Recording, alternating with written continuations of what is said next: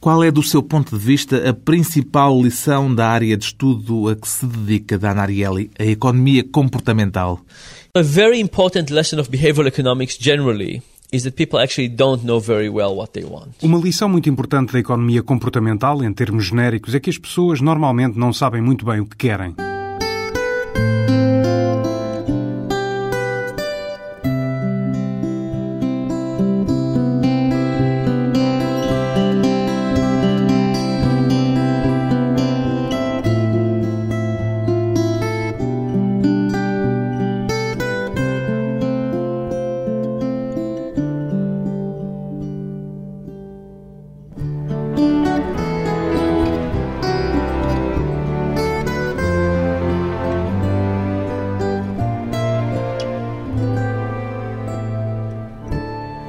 Ariely, 41 anos, investigador universitário. Como é que definiria aquilo que faz, Dan Ariely? Considera-se, sobretudo, um economista ou um psicólogo?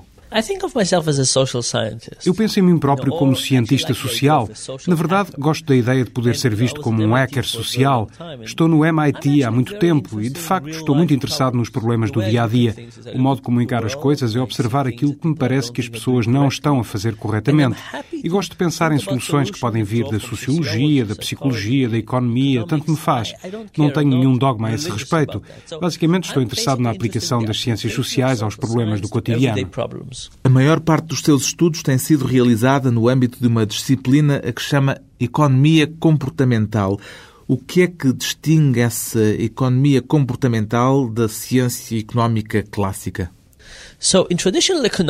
Na economia tradicional, as pessoas partem do princípio de que toda a gente tem um comportamento racional, toda a gente toma decisões corretas. Na economia comportamental, não assumimos à partida que as pessoas têm um comportamento racional. Pelo contrário, temos algumas dúvidas a esse respeito e dizemos: vamos lá ver como é que na realidade as pessoas se comportam. E o que se conclui é que, quando se observam as pessoas em situação, verifica-se que elas muitas vezes não têm um comportamento racional. A designação economia comportamental foi introduzida por si, Dan Ariely? Não, não fui eu que cunhei a expressão. Na realidade, não sei muito bem como é que ela surgiu. Desenvolveu-se nos últimos anos.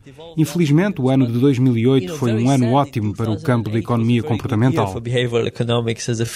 Por causa da crise que atingiu os mercados financeiros e abalou toda a economia mundial. O que acontecia era que nós apontávamos todo o tipo de irracionalidades e os economistas normais diziam: Sim, isso é muito engraçado, é muito giro, vou contar isso à minha mulher ao jantar, isso até me dá para passar um bom momento com os convidados. Mas, claramente, o que eles diziam era que o modelo não funcionava se se estivesse a falar de profissionais cuja atividade é tomar decisões com milhões de dólares envolvidos no meio competitivo que é a Bolsa de Valores. A conclusão era que talvez as pessoas ajam de um modo irracional de vez em quando, mas tudo isso seria erradicado no mercado de capitais. E subitamente a crise abate-se precisamente sobre o mundo da alta finança.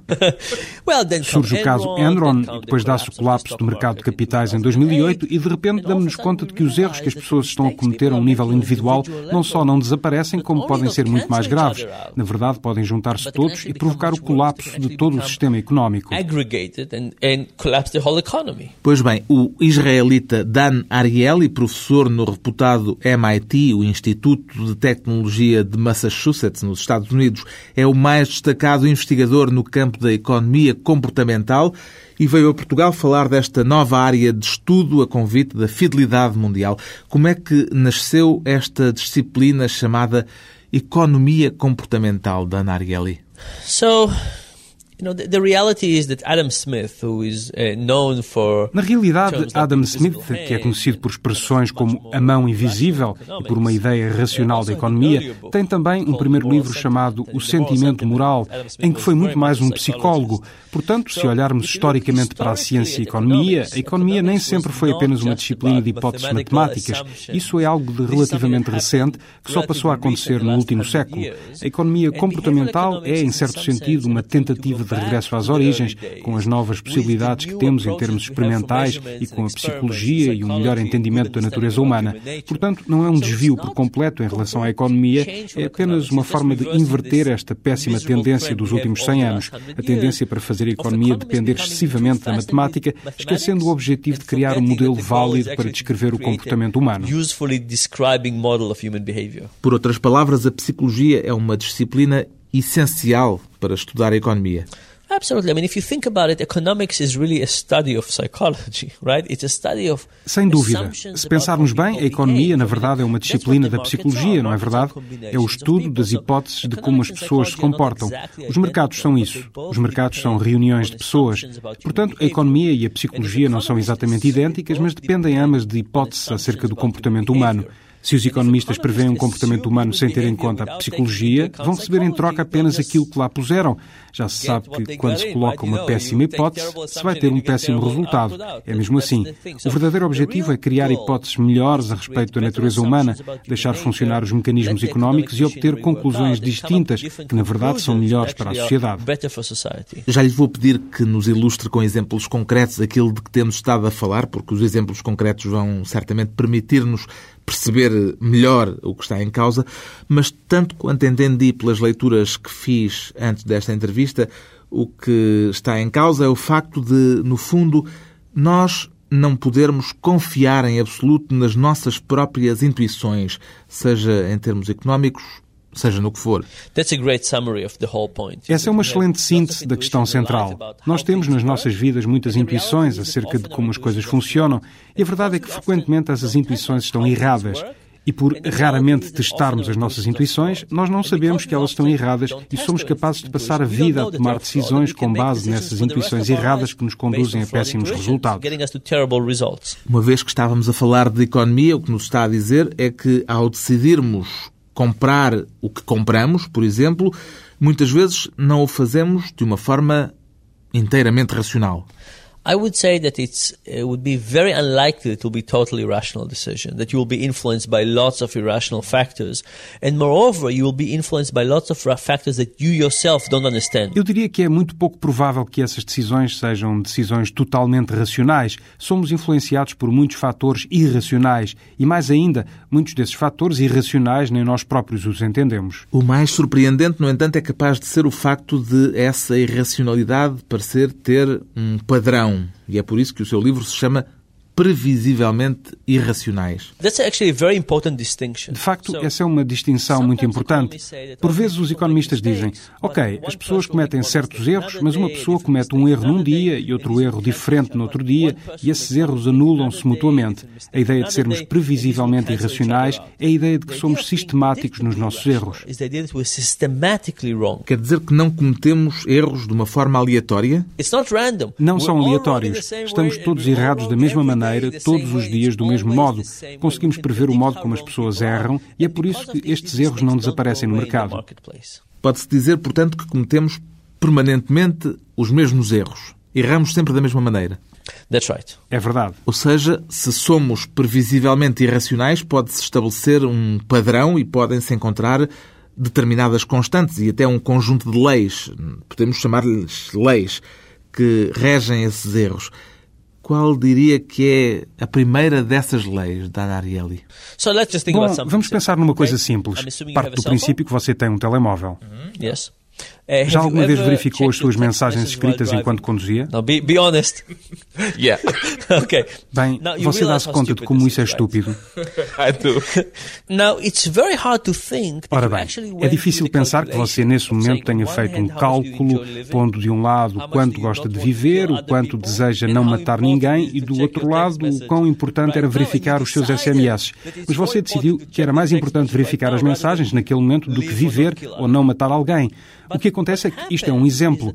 Esta tendência das pessoas para verificarem as mensagens enquanto conduzem é um exemplo daquilo que chamamos a distorção do presente. É o modo como o imediato é mais importante do que o longo prazo. A condução e o uso da tecnologia é de facto um bom exemplo para este efeito, porque não é preciso fazerem-se muitos erros destes para morrer. Basta um. E essa é, portanto, uma das leis que regem a nossa previsível irracionalidade. A distorção do presente é uma das regras que nos conduz a erros como este dos SMS, ou, por exemplo, ao erro de não praticar exercício físico, em que, num instante, o nosso objetivo de longo prazo de nos mantermos saudáveis é ultrapassado pelo cheiro a chocolate num dado momento. Mas esses exemplos não parecem, apesar de tudo, especialmente surpreendentes, ou seja, não parecem contrariar nenhuma das nossas intuições. Toda a gente admite cometer erros desses e, em maior ou menor grau, toda a gente terá consciência de que está a cometer um erro nessas situações. So people realize that they make these mistakes, they don't realize the magnitude of these mistakes. Portanto, as pessoas dão-se conta que cometem estes erros, mas não se dão conta da magnitude deles. Por isso, quando fazemos este tipo de experiências, o que demonstramos é que as pessoas têm a intuição de que vão sucumbir a uma tentação, mas até ao momento de sentirem de facto a tentação de verificarem as mensagens ou de sentirem o cheiro da mousse de chocolate, não se dão conta de quanto isso as influencia. Talvez o melhor exemplo seja este. Pense em sexo seguro. Quando as pessoas estão, tal como nós estamos aqui, sem estarem excitadas, a falarem normalmente, são capazes de dizer: Nós só vamos fazer sexo seguro, nunca nos arriscaremos. Afinal, quem é que quer ser infectado com o vírus da SIDA e por aí adiante? Mas no momento da tentação, imagine-se envolvido com alguém, meio despido e dando-se conta, de repente, de que não tem consigo um preservativo. O que é que vai acontecer? Tal como disse uma vez o Robin Williams, Deus deu aos homens dois órgãos que precisam de sangue, mas só lhes deu sangue suficiente para um deles de cada vez. Acontece que todos nós sabemos disto, mas não entendemos até que ponto isto pode chegar. Outra das regras que encontrou na nossa irracionalidade tem a ver com o facto de todas as nossas decisões serem decisões relativas, ou seja, de só tomarmos decisões por comparação. Em que medida é que isso nos faz cometer erros, Dana Ariely? Essa é de facto uma regra muito importante e que se aplica a muitos aspectos da nossa vida. Vou dar-lhe dois exemplos. Um é o de que nos damos conta de que a nossa felicidade na vida é ditada frequentemente não por aquilo que temos, mas por aquilo com que nos comparamos. Ainda se lembra com certeza de quando era um estudante universitário e andava de bolsos vazios e toda a gente à sua volta também não tinha um chave. Se de repente ganhava 100 dólares, sentia-se imediatamente rico. Depois começou a ganhar um salário, mudou-se para um bairro caro e de repente toda a gente à sua volta é mais rica e a sua felicidade não aumentou porque a sua felicidade depende em muito de com quem você se compara. Portanto, se se muda para um bairro muito caro e se se compara com os vizinhos, esta relatividade vai determinar o seu grau de felicidade. Ou então um exemplo numa escala mais pequena. Imagine em que situação se sentirá mais infeliz se perder o seu voo por dois minutos ou por duas horas. Por dois minutos, claro. E porquê? Você vai ficar retido no aeroporto durante o mesmo tempo, isso não lhe faz diferença. Mas no atraso de dois minutos você pode comparar a situação com o que poderia ter acontecido se tivesse chegado mais cedo. Se são duas horas, não dá para imaginar isso. Um outro aspecto, não em termos de felicidade pessoal, mas em termos de escolhas, tem a ver com aquilo a que chamamos o efeito de isco. Imagine que eu lhe dou, e este é um exemplo verdadeiro, tirado da revista Economist, Imagine que tinha três escolhas. Podia comprar uma assinatura online por 59 dólares, podia fazer uma assinatura da revista em papel por 125 dólares. E já agora, olharmos apenas para estas duas hipóteses, online por 59 e revista em papel por 125, torna-se claro como estas decisões são difíceis. Será que a Economist vale 59 dólares online? Valerá a edição em papel 125? É muito difícil de saber. Por serem duas coisas completamente diferentes? Different things, each of them is very hard to compute, but then they added something else. They said if you can get print and online, 425. Coisas diferentes, ambas muito difíceis de assimilar. Mas aí eles acrescentaram algo mais. Disseram: se quiser, pode escolher a edição em papel mais a edição online pelos mesmos 125 dólares. Escolho essa. certo. Portanto, o que se passa é que quando as pessoas têm a edição online por 59 e a edição em papel por 125, não sabem qual delas é um melhor negócio.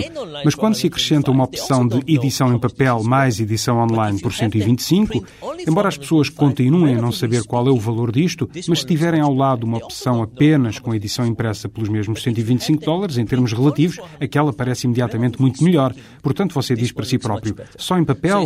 Não sei. Só internet? Não sei. Mas em papel e na internet, pelo mesmo preço, isso eu já sei que é um negócio melhor. E por causa desta comparação, é muito mais provável que escolha essa. Esse efeito de isco, como lhe chamou, está presente noutro tipo de situações? Sim, fizemos muitos tipos de experiências, inclusive nas relações de namoro. Tirámos duas fotografias a várias pessoas. Imaginemos que era você. Você tem um primo? What's his name?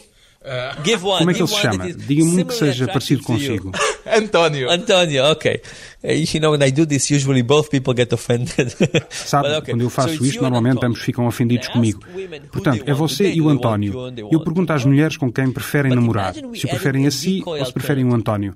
Mas agora imagine que nós acrescentamos uma alternativa a isto.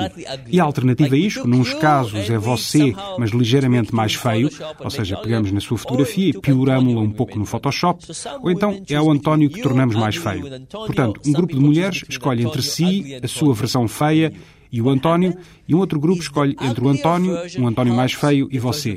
O que é que acontece? Acontece que a versão feia ajuda a versão normal. Portanto, na versão em que está você, a sua versão feia e o António, você vai ser o mais atraente. Na versão em que está o António, a versão feia do António e você, é o António que se torna o mais popular. Portanto, o que acontece é que as mulheres terão dificuldade em escolher entre si e o António. Não sei se isto o incomoda, mas se existe também alguém parecido consigo, elas dão-lhe atenção devido à relativa facilidade da comparação. É importante que este isco seja parecido consigo e claramente menos atraente. E isto, a propósito, dá-nos dois importantes conselhos em matéria de relações. Diga. Quer dizer que o que me convém mesmo é andar sempre acompanhado por homens feios. Feios e estúpidos já agora. That's right. If you go to a party, you want to take a slightly uglier version of you. Se vai a uma festa, o melhor é levar uma versão ligeiramente mais feia de si mesmo. E isto é importante. A segunda coisa é que, se alguém lhe pedir para o acompanhar, já sabe o que pensam de si, que você é uma versão mais feia de quem o convidou. Estas conclusões resultam de testes científicos da Narielli?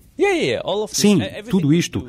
O que nós fazemos é realizar experiências. Tentamos basicamente criar as mesmas situações que afastem da equação tudo o que está a mais e se concentrem no essencial. Portanto, tentamos ver o que acontece quando temos uma alternativa que ninguém quer, mas que é semelhante a uma outra opção à escolha. O que acontece é que essa opção é valorizada. As regras da previsível irracionalidade humana. Depois de um breve intervalo, voltamos com o investigador israelita Dan Ariely e as origens de um trabalho científico que começou num hospital.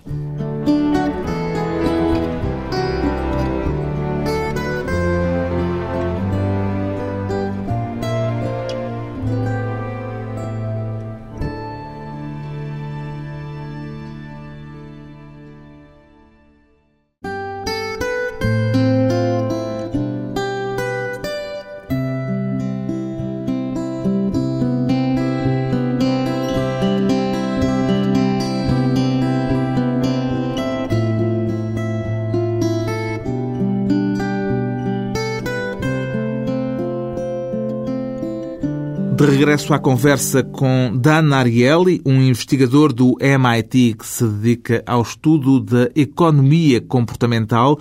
Depois daquilo que já nos contou, é inevitável concluir, professor Dan Ariely, que, no fundo, todos nós acabamos por poder ser muito facilmente enganados. Enganados por quem conheça os mecanismos da nossa previsível irracionalidade. Yeah, you know, there's clearly that we can easily be fooled. And, you know, there's some being fooled that is not that dangerous and not that risky and kind of okay. So, you know, I don't want people to be perfectly rational all the time. Uh, in fact, there are many cases I want people to keep on being irrational. Pois, não há dúvida que podemos ser facilmente enganados, mas há enganos que, apesar de tudo, não são particularmente perigosos, nem representam um risco e que até são positivos.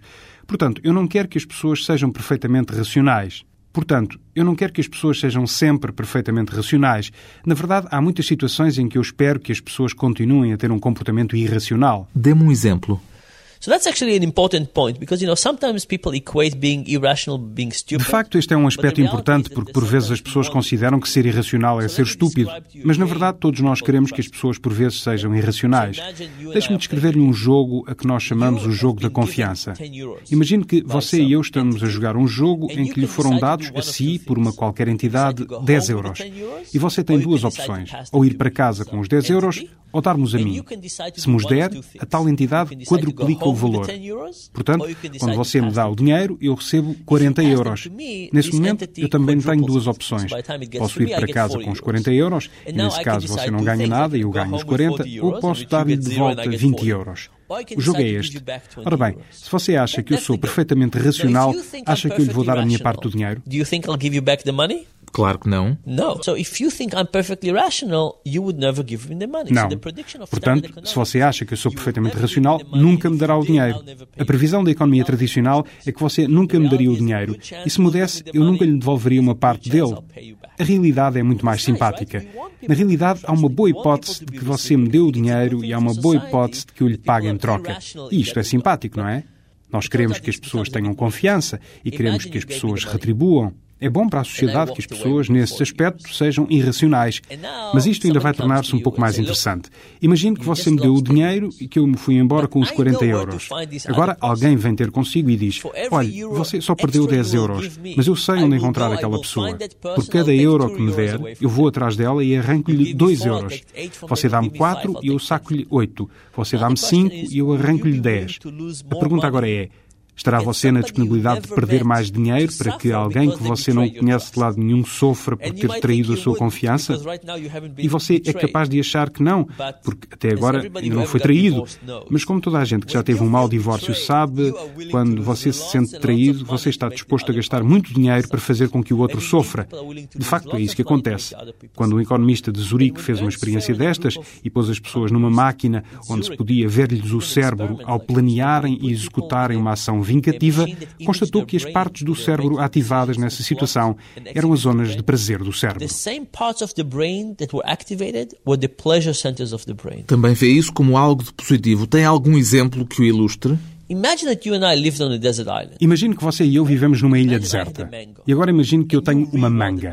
E você quer a minha manga. Se você pensar que eu sou um tipo que faz uma análise custo-benefício, vai pensar: se eu lhe tirar a manga e correr para suficientemente longe, vai ser mais fácil para ele apanhar outra manga do que ir atrás de mim. Assim sendo, talvez você me roube a manga.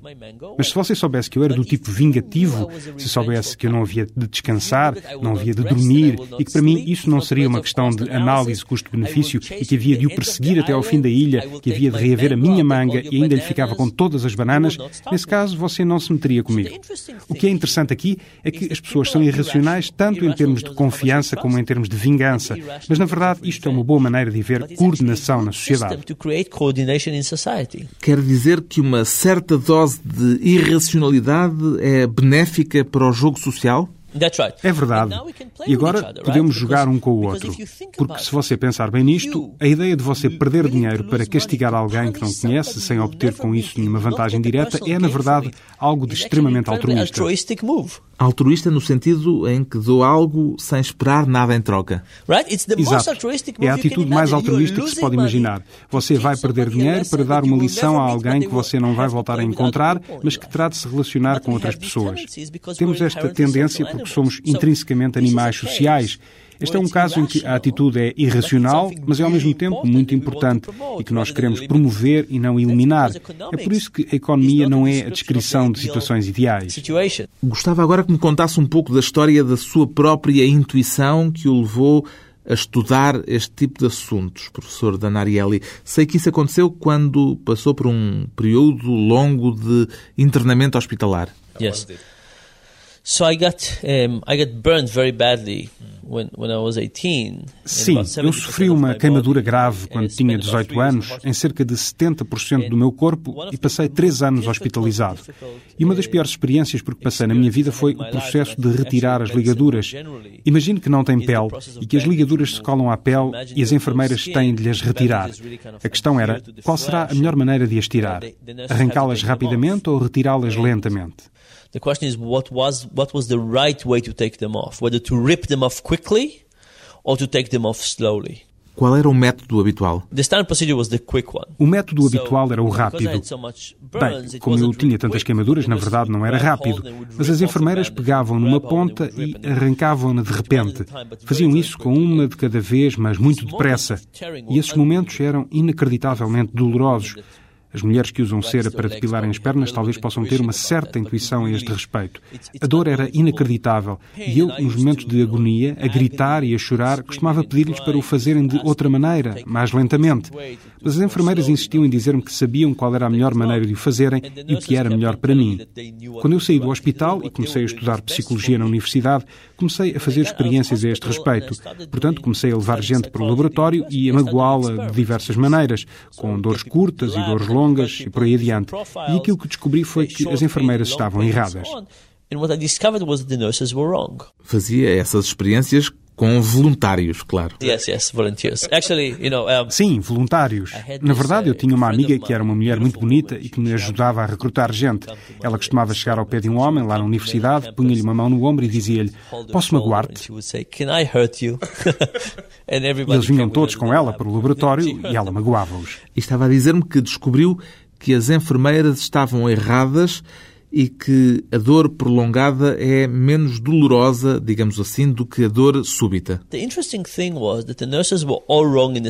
O que é interessante é que as enfermeiras estavam erradas todas da mesma maneira. Não estavam uma errada de uma maneira, outra de outra forma. Não, todas elas estavam erradas do mesmo modo, todos os dias, em relação a todos os doentes.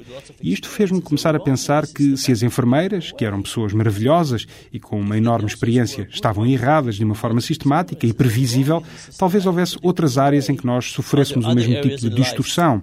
Daí para a frente comecei a reparar em todo o tipo de coisas: a preguiça, as decisões da compra, as relações pessoais, as decisões financeiras, a saúde e por aí adiante. Curiosamente, o professor Dan Ariely teve uma intuição que, no seu caso, paradoxalmente, se revelou acertada. É verdade. Mas a propósito, nem a minha intuição não se revelou acertada a 100%. Descobrimos, por exemplo, que na relação entre a duração e a intensidade, a intensidade conta, mas a duração não conta assim tanto. Portanto, pode-se pegar numa situação, esta entrevista, por exemplo, e fazê-la durar o dobro do tempo, que não é isso que a fará duplamente agradável ou desagradável, seja o que for. Mas se se aumentar a qualidade de cada minuto dela, mesmo que dure poucos minutos, isso fará dela muito muito, muito melhor. Portanto, a duração não conta. Acontece ainda que aquilo que chamamos a taxa de variação conta muito. Se começarmos com uma dor intensa e formos diminuindo a intensidade da dor ao longo do tempo, isso é sentido como algo de melhor do que o inverso. Outra coisa que eu não intuí de todo é que, tratando-se de longos períodos de dor, é bom fazer pausas ao longo do processo. Isso permite ao doente recuperar alguma da sua energia e, de certo modo, preparar-se para a próxima vaga de dor. Portanto, eu não tive uma intuição acerca de tudo isto. Tive algumas intuições apenas. Intuições que alteram a nossa percepção acerca da forma como tomamos decisões. Depois de mais um breve intervalo, voltamos com o investigador Dan Ariely e as implicações políticas e filosóficas dos trabalhos que tem realizado.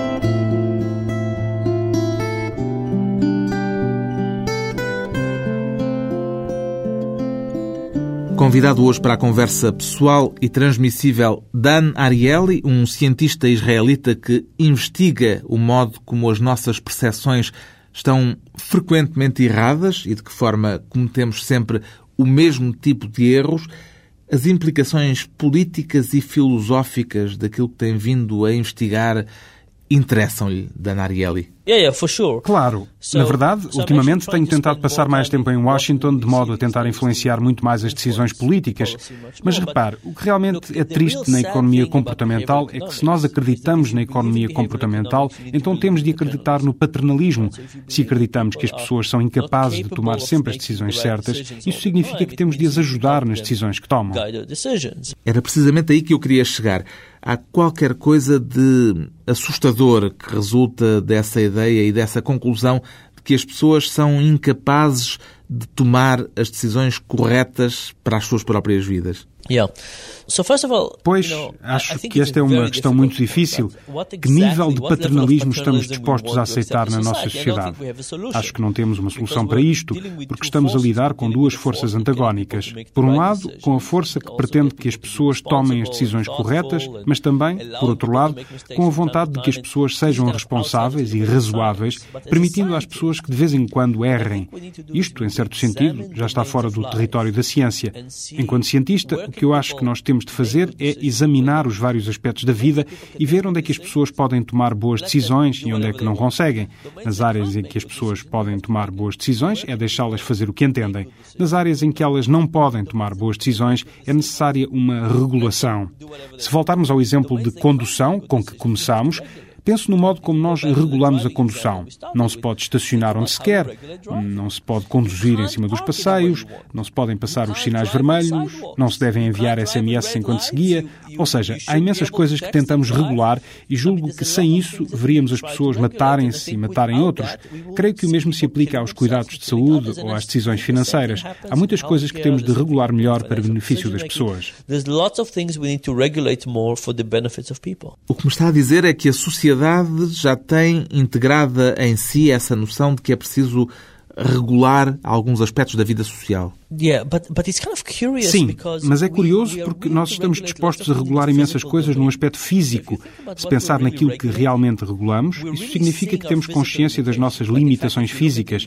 Por exemplo, estamos aqui sentados neste hotel e penso na quantidade de coisas que há aqui para nos ajudarem nas nossas limitações de ordem física. Temos luzes, temos paredes, temos ar-condicionado, temos o microfone, todo o tipo de coisas para nos ajudarem dadas as nossas limitações de ordem física. E por causa disso, por sabermos das nossas limitações, por sabermos que não somos super-homens, não nos importamos de regular ou de arrancar formas de nos ajudarmos a ultrapassar isso. No campo mental, no que diz respeito à saúde, aos seguros, às decisões financeiras, seja por que razão for, admitimos que as pessoas são perfeitamente racionais. Eu acho que o devemos entender do mesmo modo que entendemos que somos fisicamente limitados. Nós somos muito limitados em termos cognitivos. Dê-me um exemplo das implicações que isso pode ter em termos económicos. Pense na última crise financeira. Do meu ponto de vista, grande parte do que aconteceu foi devido a situações de conflito de interesses. Imagine que eu lhe pagava 8 milhões de dólares por ano para encarar as ações garantidas por instrumentos hipotecários como um bom produto. Não acha que seria capaz de o fazer? Wouldn't you be able to do it? Not Talvez a sua opinião não se alterasse em absoluto, mas talvez apenas em 20%. E se o tornasse difícil de avaliar e complexo, não acha que o conseguiria ainda um pouco mais? Claro que sim. E se as pessoas à sua volta, todas elas, se comportassem como se esses títulos fossem a maior invenção do mundo, não acha que ainda havia de acreditar um pouco mais? Claro que acreditaria. Portanto, o que temos aqui é uma situação de conflito de interesses. Nós colocámos pessoas numa terrível situação de conflito de interesses e esperávamos que elas se comportassem de uma forma perfeita. E não podemos fazer isso. Gosta de futebol? Is there a team that you like? É adepto de algum clube? Benfica. Benfica? What's the biggest rival? Qual é o maior rival? Porto. Porto. Imagine que o Benfica joga com o Porto e imagine que o árbitro toma uma decisão qualquer contra o seu clube. O que é que você vai pensar? Que o árbitro é um idiota, que é cego ou que é um malfeitor? Ou as três. Você é incapaz de ver a realidade do ponto de vista de um adepto do Porto. Não há hipótese. Agora, o que podemos fazer é dizer não faz mal que continue a haver conflito de interesses e que continuamos a pôr pessoas nessas situações. No desporto, eu não me importo lá muito. Não há problema nenhum em ser irracional no desporto, tudo bem. Mas quando estamos a falar de investimentos financeiros, aí eu quero eliminar o conflito de interesses, quero ter a certeza de que eles não dão cabo dos mercados financeiros. O que está a sugerir é que tem de haver uma entidade externa para esse efeito. That's right. It has to come from the regulator. There's no way that people can do it by themselves because people don't see it. Certo. Isso tem de ser feito pelo regulador. Não há forma de as pessoas o fazerem por si próprias, porque as pessoas não o veem. Quer dizer que defende um papel mais interveniente do Estado para assegurar essa tarefa de regulação. Yeah, of course. I Com certeza. Até Alan Greenspan, que desregulou os mercados, acredita que os mercados devem ter uma maior regulação. Mas não julgo que se trate de uma questão de regulação absoluta. Creio que é preciso observar as capacidades humanas, ver o que é que as pessoas conseguem e o que não conseguem fazer e regular a partir daí. Não se trata de o fazer a partir de princípios sobre o que é moralmente correto ou não. O conflito de interesse é uma coisa com que as pessoas não conseguem lidar. Não conseguem lidar com isso na saúde, na vida financeira e, portanto, não devemos expor ninguém a uma situação de conflito de interesse esperando que essa pessoa venha a agir bem. Temos estado a falar em implicações em grande escala, mas imagino que este tipo de questões também é aplicável às pequenas situações do cotidiano. Costuma ter algum conselho prático para dar às pessoas nesse aspecto, da Narieli? Vamos voltar a pensar na relatividade e na forma como a relatividade influencia a nossa felicidade. Quando a minha mulher e eu mudámos de casa, há cerca de um ano mudámos de Boston para a Carolina do Norte, pensámos não apenas no tipo de casa que podíamos comprar, mas também no tipo de bairro com que queríamos comparar-nos e com que tipo de miúdos queríamos que os nossos filhos se comparassem. É toda uma outra forma de pensar, mas se entendermos o modo como a relatividade vai influenciar a nossa felicidade, talvez queiramos dizer com quem é que eu quero naturalmente que eu e os meus filhos nos comparemos. E foi assim que escolhemos o nosso bairro. O seu livro, professor Danarielli, com todos os exemplos e todas as regras da nossa irracionalidade que ele revela, pode ser e é, evidentemente, um auxiliar precioso para tentarmos evitar, ou pelo menos para tentarmos minimizar esses erros que já nos explicou que cometemos todos sempre da mesma maneira. Acontece, no entanto, que este elenco de regras pode ser também muito útil a quem pretenda aproveitar-se dos outros em benefício próprio e a quem pretenda fazer com que sejam tomadas decisões que prejudiquem outros. Teve em conta esse aspecto ao escrevê-lo, Danarielli? Sim, costumo discutir isso com os meus alunos. Se dizemos, aqui está um conjunto de regras para fazer com que as pessoas ajam de outra maneira, se se percebem alguns dos segredos sobre o que realmente motiva as pessoas, isso pode ser bem ou mal usado. Enquanto indivíduo, isso pode ser como uma forma de proteção, mas uma pessoa pode decidir se usa isso ou abusa disso. Na minha opinião, há muitas formas disto poder ser benéfico, tanto para os indivíduos como para as empresas. Se queremos que as pessoas tenham mais cuidados de saúde, toda a gente ganha com isso. Se queremos que as pessoas poupem mais, toda a gente ganha com isso. Há inúmeros aspectos que julgo poderem ser considerados almoços grátis e com os quais todos podemos beneficiar. Espero que as pessoas não se passem para o lado negro. Mas não pode evitar que isso aconteça. Não posso, mas isso é o que acontece sempre com o conhecimento. Você aprende algo acerca das bactérias e pode usá-lo para o bem ou para o mal. É algo que teremos de estar sempre a combater. Não me parece que devamos parar de de descobrir coisas novas. Por exemplo, quanto às conferências que dou, há certos grupos aos quais decidi que não devia falar, exatamente por essa razão. Mas isso é uma coisa diferente da investigação em si. Digo-lhes, se querem ler o resultado das investigações, esse resultado é público, mas eu pessoalmente não vos ajudo. Podia contar-lhe histórias terríveis a este respeito. Já teve más experiências? Pessoalmente, sim. Já houve quem me ligasse pedindo-me ajuda em coisas que me pareciam terríveis. Como, por exemplo? Bem, isto é uma história muito estranha. Tive uma discussão com um grande banco americano acerca da forma de ajudar as pessoas a pouparem mais dinheiro e o banqueiro dizia-me: Oh, sim, então e o paternalismo? Como é que se pode fazer com que as pessoas poupem mais dinheiro se elas, no fundo, não o quiserem fazer? E eu disse-lhe: Ouça, isto é uma bela discussão.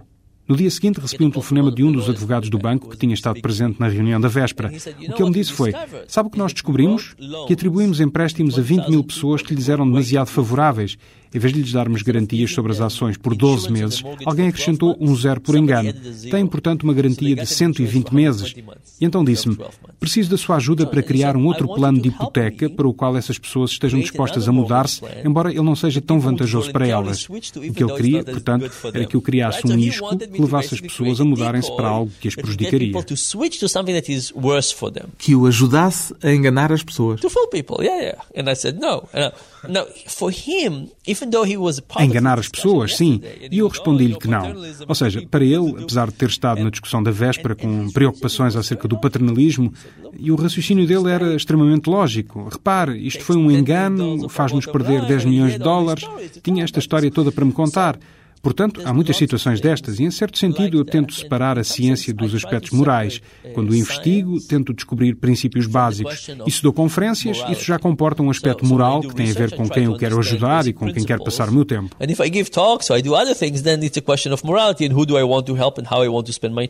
Ou seja, como acontece com todo o tipo de conhecimento, o seu livro tanto pode ser usado como um escudo, como pode vir a ser utilizado como uma arma.